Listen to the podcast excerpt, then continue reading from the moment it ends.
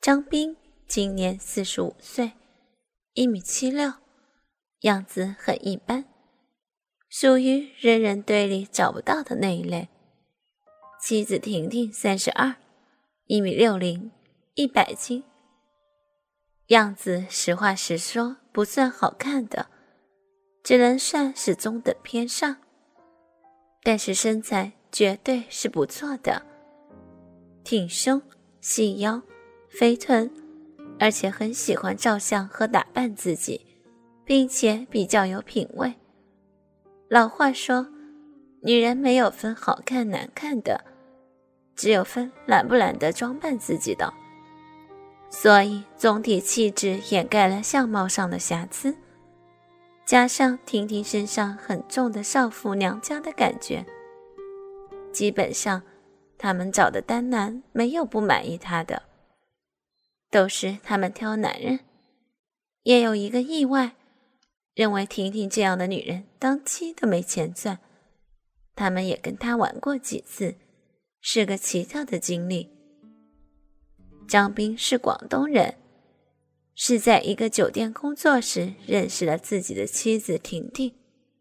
婷婷是武汉人，但是家境很差，还不如张斌家。虽然是外地的，可是还是有些家底。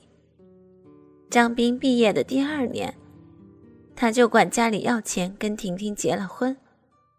那一年是一四年三月，张斌四十二，妻子二十九，住在婷婷家多出来的一套房子里。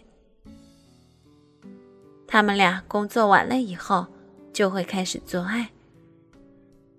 什么姿势、什么花样都乐于尝试。套房窗台前、员工宿舍、公园都有他们俩留下的印记。结婚以后更加频繁，天天做爱，兴趣非常大。之后，他们陆续的换了工作，两个人加起来一个月大约两万块。那会儿在同龄里算比较多的了。很幸福。大概是一五年下半年那会儿，工作和一些外在压力，他们俩做爱次数开始明显下降。张斌不得不承认，审美疲劳是客观存在的。因为婷婷的身体算是很完美的了，可张斌还是慢慢的失去了兴趣。虽然结婚才三年多，可是他们俩做爱。却已经有了四年多了。张斌开始上一些黄色网站，去找别的刺激，其中以换妻群交那部分特别吸引他。他很喜欢把那些片子或者小说里面的女主角想象成自己老婆。张斌似乎天生就很喜欢夫妻游戏，只是那个时候。才把张斌心底最刺激的感觉激发出来。张斌开始慢慢的引导自己的妻子婷婷接受群交。和很多人一样，他是在做爱的时候问妻子一些这方面的问题，但是也很大众情况，就是做爱的时候，婷婷什么都同意，下了床，他就说张斌发神经。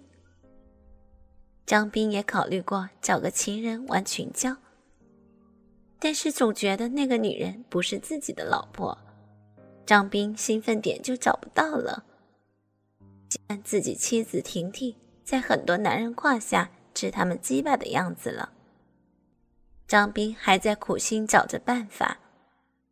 可另一个意外却发生了，婷婷她红杏出墙了。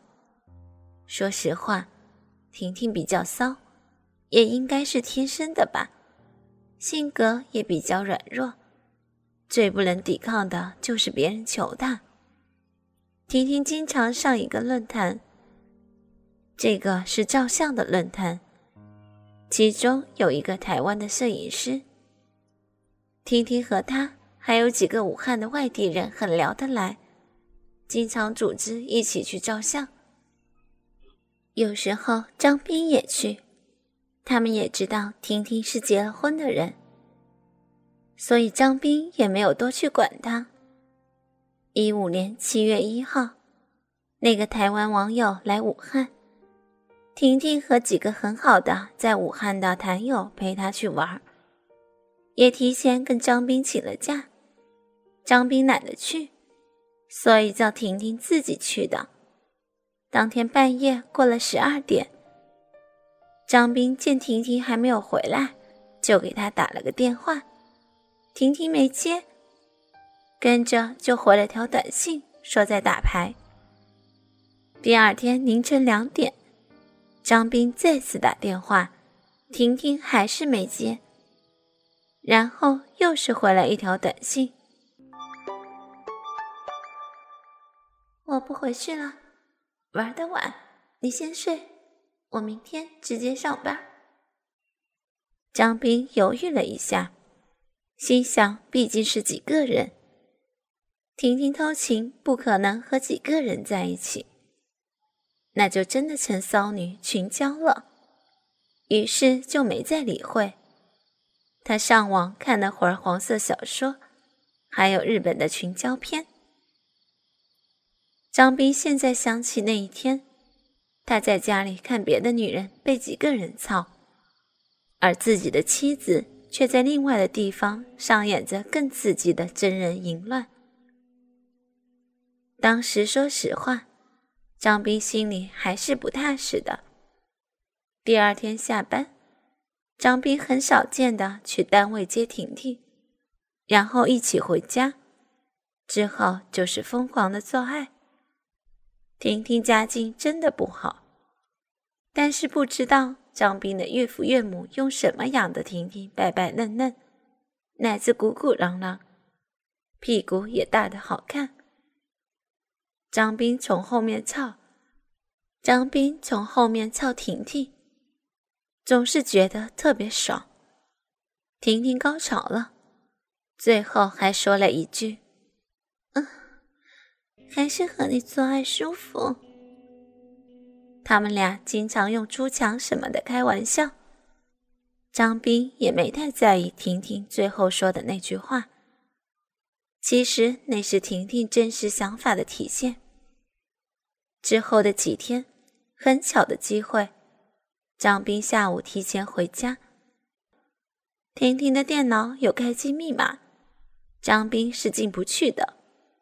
不过，他们俩从来不互相窥探对方的隐私，比如手机还有电脑。